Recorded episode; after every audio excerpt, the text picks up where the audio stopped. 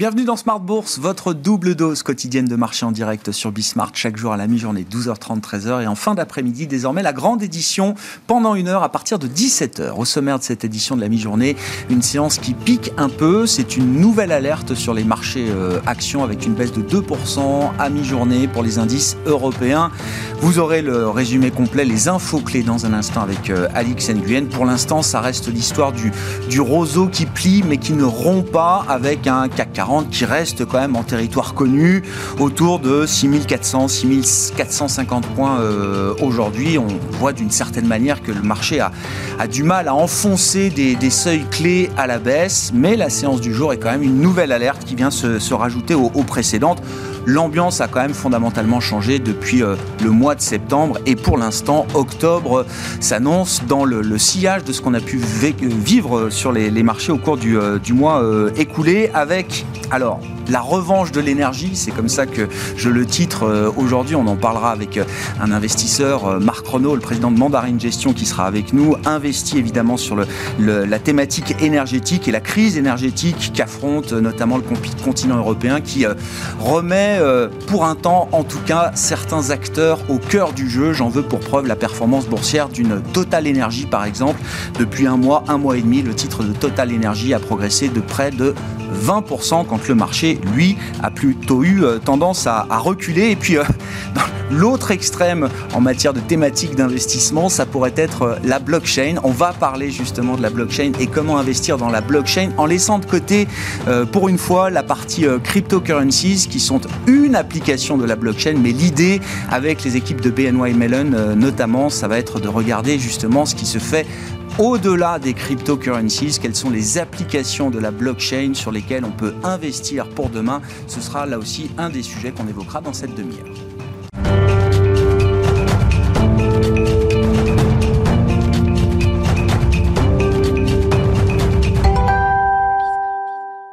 Mais d'abord, les infos clés du jour à mi-séance avec une séance de baisse marquée pour les actions européennes. C'est avec Alix Nguyen.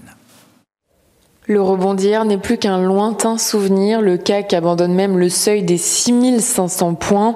La hausse des rendements obligataires du fait de la flambée des prix de l'énergie fait redouter une intervention plus rapide que prévue de la part des banques centrales afin de maîtriser l'inflation. À Amsterdam, le gaz naturel a touché plus de 160 euros le mégawattheure sur le marché à terme, soit un bond de 37% au lendemain d'une hausse de 20%. De son côté, le baril de Brent se stabilise autour de 82,70 dollars. Excepté Carrefour et Vivendi, toutes les valeurs du CAC sont dans le rouge. Or, indice phare Eramet progressé jusqu'à plus de 6% ce matin à la suite d'une note d'Exane BNP Paribas. Relève sa recommandation sur le titre du groupe minier de sous-performance à neutre. Au niveau européen, les 19 indices sectoriels Stock 600 reculent. Sur le marché obligataire, le rendement de l'emprunt allemand à 10 ans qui sert de référence en Europe se tend de 5 points de base. Celui de l'emprunt américain de même échéance augmente de 3 points de base. À noter qu'on attend cet après-midi les données de l'enquête ADP sur les créations d'emplois dans le secteur privé en septembre aux États-Unis.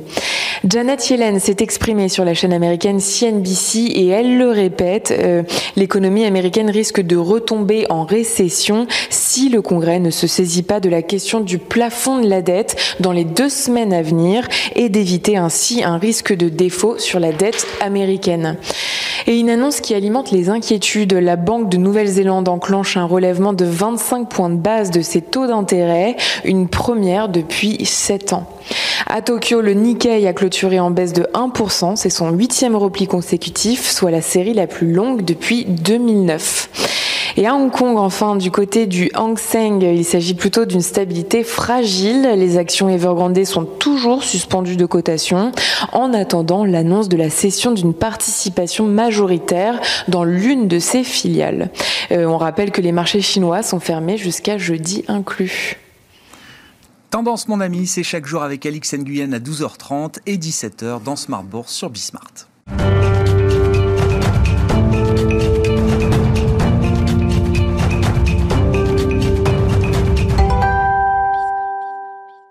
Thèmes d'investissement qui sont peut-être deux extrêmes en termes de marché. On parlera de l'énergie dans quelques minutes avec Marc Renault. Bonjour Marc. Bonjour. Vous êtes le président de Mandarin Gestion. Mais d'abord, parlons de la blockchain avec Anne-Laure Frischlander Jacobson, DG de BNY Mellon IM, qui est avec nous en plateau. Anne-Laure, bonjour. Bonjour. C'est le, le, challenge d'ailleurs, investir dans la blockchain sans parler du Bitcoin.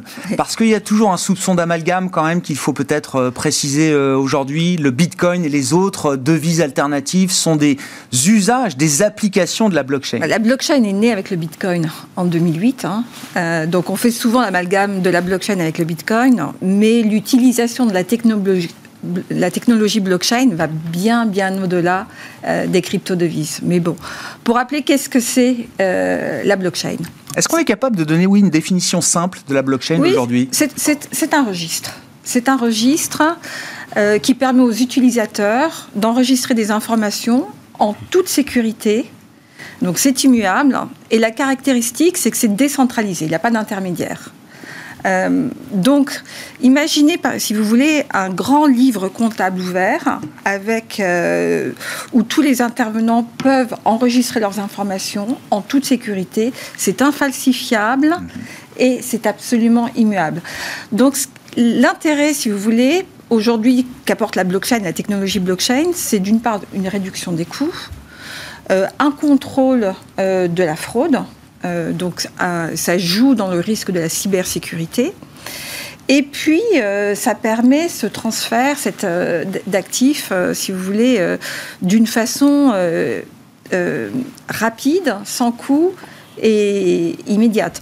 Donc, on a aujourd'hui des utilisations de la blockchain. Si on veut aujourd'hui voir la trois segments d'adoption, Ouais. Euh, le premier qui est vraiment aujourd'hui le plus représentatif euh, et plus évident, c'est le système financier. Mhm. Donc ça, c'est- il s'agit d'un transfert de valeur. Si on regarde aujourd'hui le système financier, euh, dans tout ce qui est échange, transaction, euh, aujourd'hui, jusqu'à présent, on fait encore appel à des tiers. La Mhm. Tiers de confiance. des tiers de confiance, des intermédiaires, euh, notamment pour tout ce qui est custody, asset servicing. Euh, il y a une- ici une, euh, aussi un- une partie manuelle, euh, donc avec un risque d'erreur. Aujourd'hui, la blockchain, et on voit énormément de banques, de groupes bancaires Mhm. qui investissent dans la blockchain, qui, s- qui s'appuient sur ces technologies de plus en plus, ça va certainement créer une disruption très forte. Euh, L'intérêt de la blockchain, ça va permettre justement ces échanges d'une façon immédiate, alors que d'a- d'avoir des settlements, des, règlements de livraison qui vont mettre deux, euh, deux minutes au lieu de deux ou trois jours, par exemple, euh, sans risque d'erreur, et qui vont être un gain euh, énorme en termes de, de coûts et au niveau de la transaction. Donc ça va créer, si vous voulez, euh, au niveau du business model, une économie d'échelle supplémentaire qui est très très importante pour le système Ça, c'est le premier grand champ d'application de la blockchain dans l'industrie de la dans finance. l'industrie de la euh, finance, où aujourd'hui on voit énormément d'applications. Le deuxième, c'est l'entreprise blockchain. Hmm. L'entreprise blockchain, c'est très simplement tout ce qui peut être mis dans un registre va euh, être utilisé, euh, que ce soit le secteur de la santé.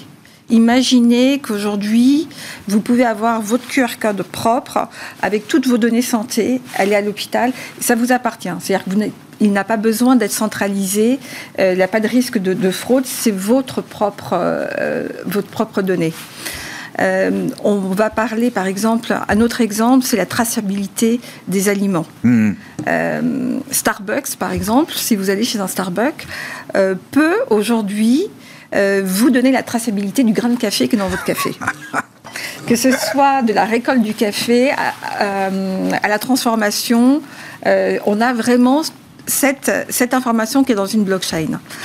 Euh, un autre exemple aussi un petit peu médiatique aujourd'hui, euh, mais qui illustre bien un peu ce qui est en train de se passer, c'est euh, LVMH qui a créé sa propre blockchain avec euh, d'autres groupes de, de grandes marques de luxe. Mm, mm.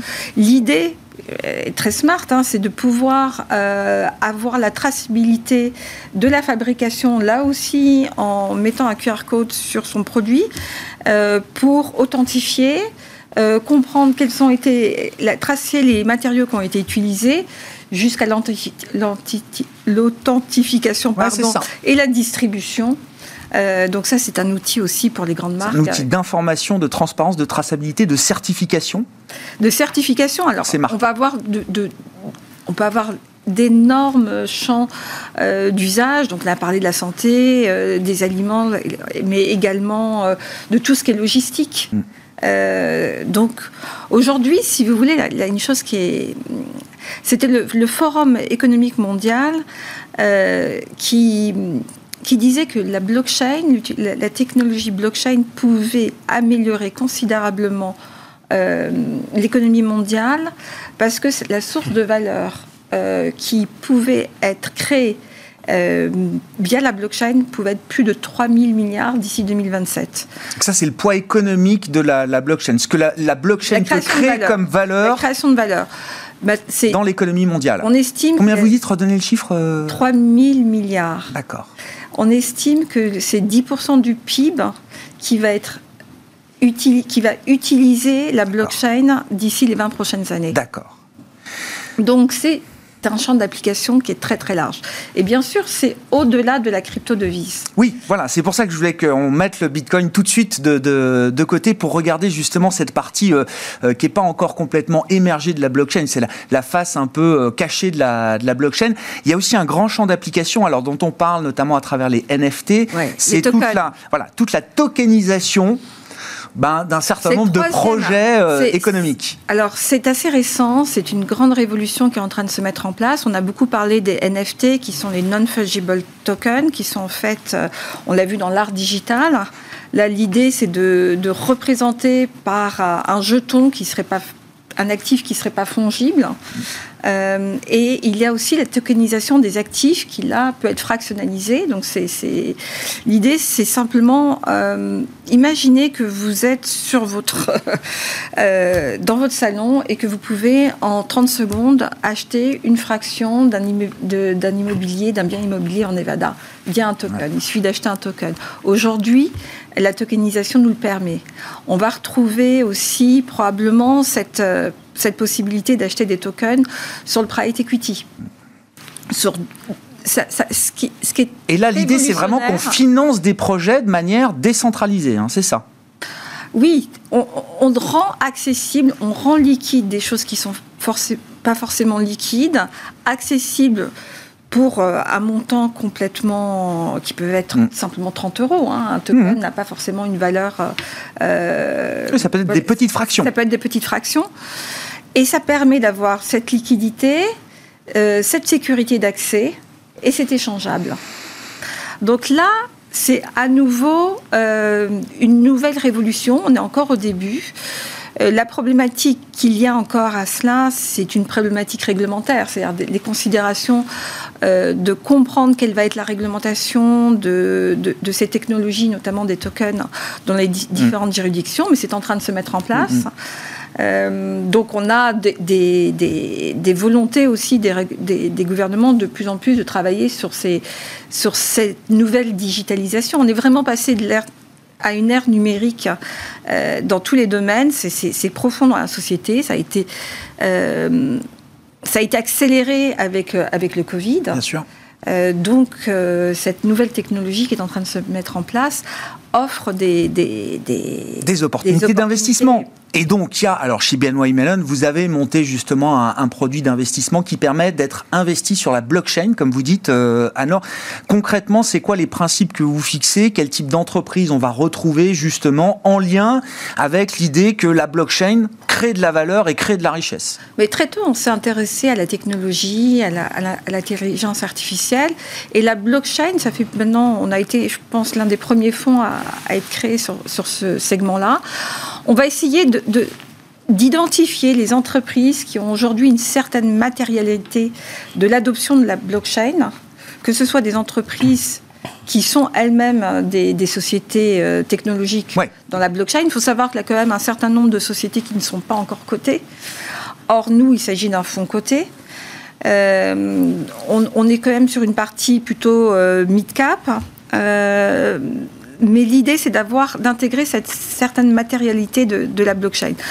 Euh, des entreprises qui utilisent la blockchain et dont l'usage de la blockchain va euh, révolutionner ou en tout cas améliorer, bouleverser leur modèle économique alors, si, cette euh, partie-là, on va la retrouver, mais il faut qu'elle soit vraiment significative. Hein. C'est pas, ça. On va pas avoir forcément du LVMH, comme je l'ai cité, ou, du, Starbucks.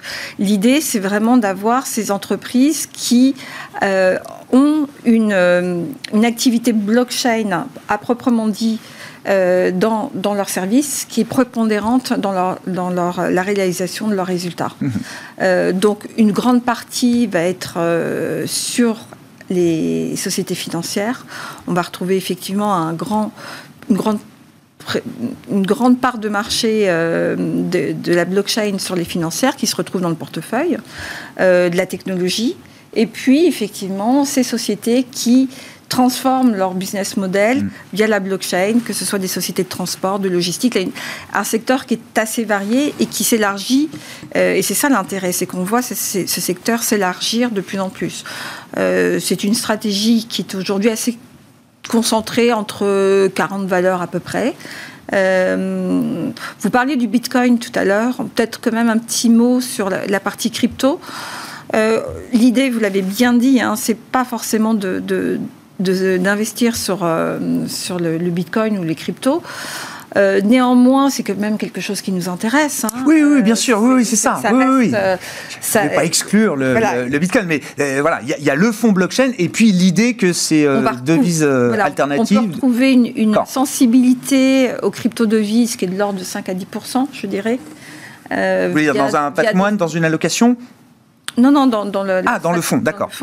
Qui, est, dû notamment à des, expositions sur des valeurs d'échange euh, de, crypto, de crypto devises. Euh, et encore une fois, on est, je pense, qu'au début euh, de cette nouvelle ère de révolution au niveau de l'adoption. Probablement, la blockchain est aujourd'hui à l'ère numérique ce qu'était Internet au Minitel. Hein. Et la blockchain sera génératrice de 10% du PIB demain, hein, c'est ça, de la création de richesse. Il y a 10% du PIB qui devrait être utilisé, euh, qui devrait utiliser la blockchain. Mais c'est ça, généré par la blockchain, quoi. Et 3 000 milliards de création de valeur supplémentaire. Voilà pour les grandes masses autour de l'investissement dans la blockchain. Merci beaucoup Anne-Laure d'avoir été avec nous pour euh, explorer cette nouvelle thématique. Anne-Laure Frischlander-Jacobson, DG de BNY Mellon IM, qui était avec nous en plateau.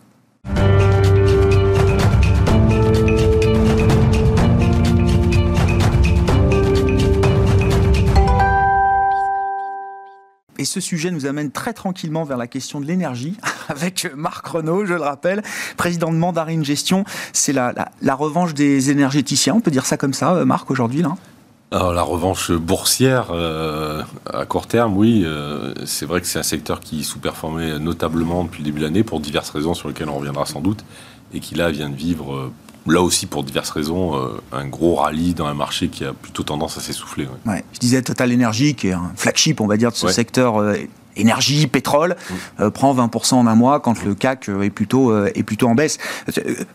Quelle analyse vous faites alors de, ce qui cristallise peut-être l'intérêt des marchés boursiers aujourd'hui pour ce type de, de valeur, à savoir cette crise énergétique euh, multifacette, hein, mais qui est quand même très intéressante, qui est un espèce de stress test un peu mondial euh, aujourd'hui? Quelle analyse vous faites de la situation euh, Est-ce que vous imaginiez d'ailleurs qu'une telle situation de crise énergétique soit possible en Europe? De crise énergétique, non. De difficultés d'approvisionnement et surtout de hausse des prix, oui, franchement. Il y, a, plusieurs raisons à ce mouvement. La première est évidemment, euh, celle-là, elle est simple. Euh, bah, quand le baril est à 80, c'est mieux que quand il est à 30 pour Total. Ça, tout le monde a compris. Donc, ça entraîne quand même beaucoup de, ce mouvement.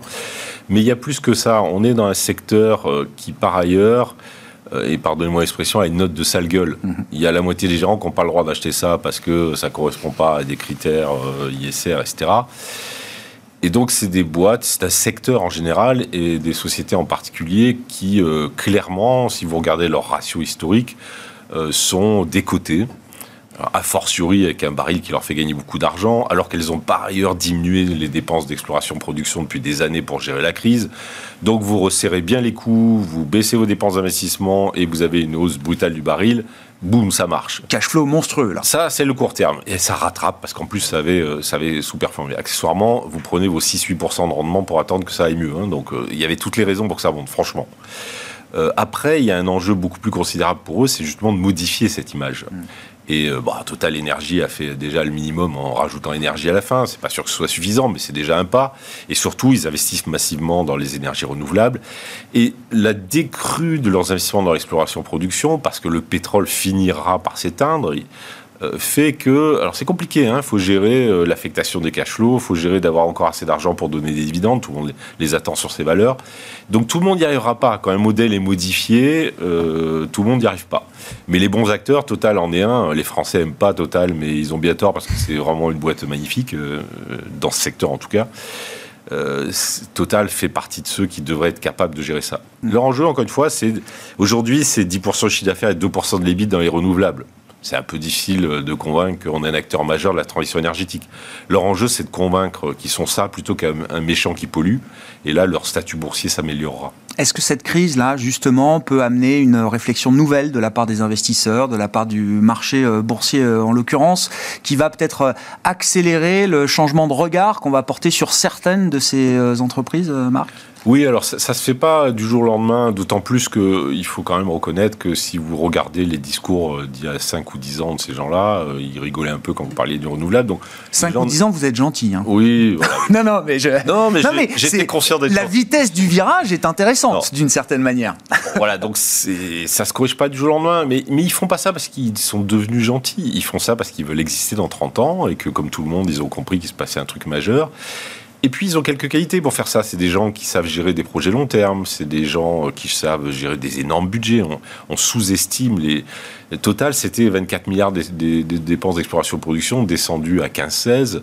Euh, on parle de chiffres colossaux que aucune boîte des énergies renouvelables euh, n'a en, magasin pour investir tous les ans. Hein.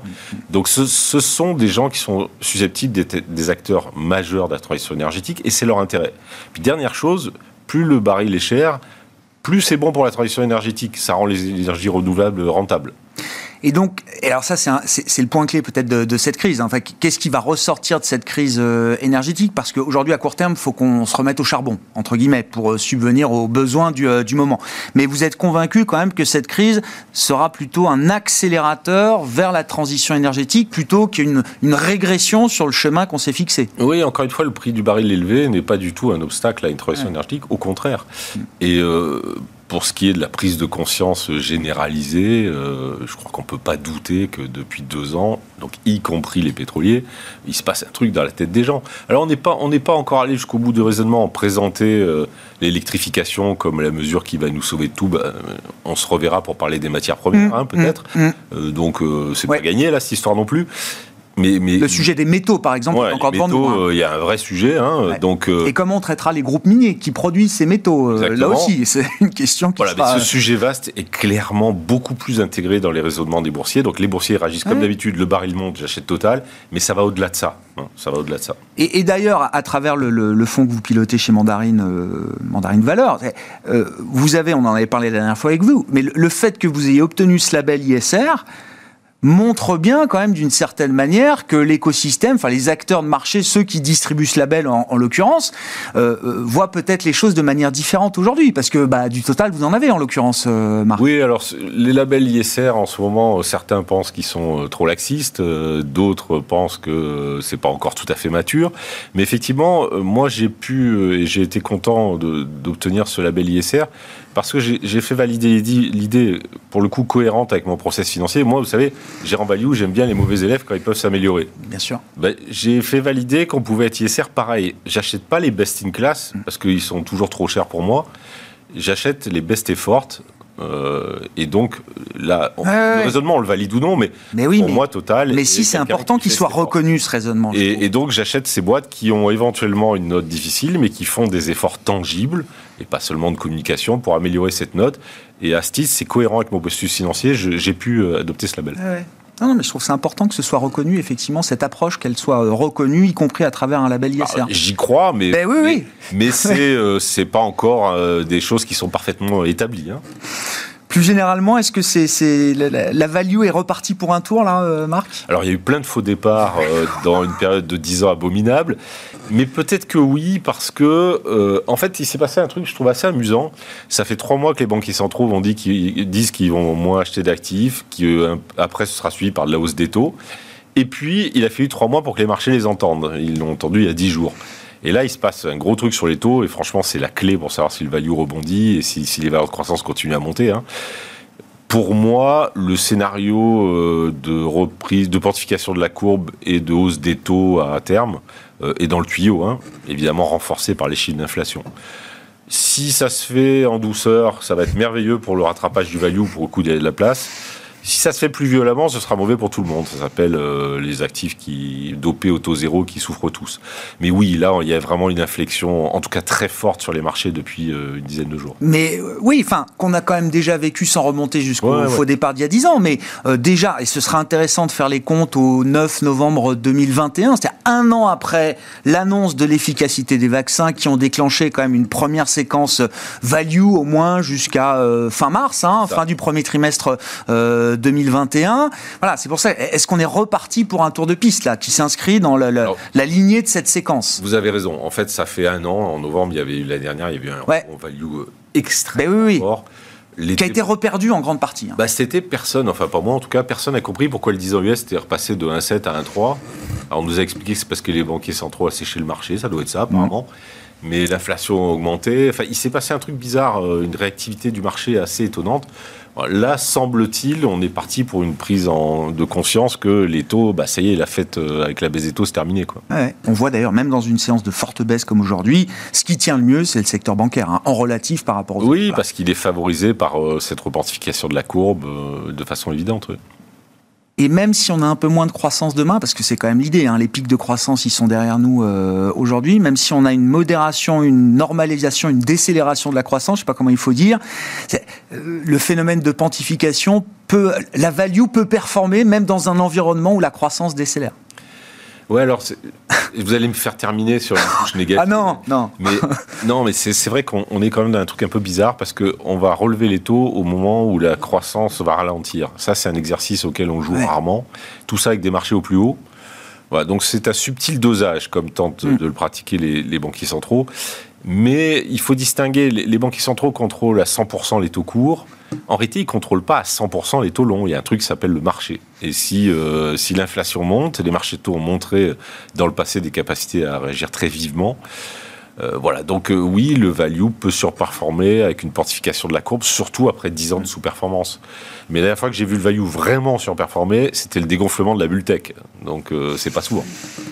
Non, mais euh, c'est peut-être une histoire qui est en train Il de, se mettre en place euh, aujourd'hui. Je ne sais pas s'il y a une bulle ou pas, mais en tout cas, on voit que ces valeurs-là, pour les grandes euh, capitalisations technologiques, sont un peu moins euh, fortes. qu'il y a, Oui, euh, puis elles sont affectées par temps. ce mouvement parce que des PE chers, quand Ouais. les taux montent, c'est mécanique, hein, c'est mathématique plus exactement.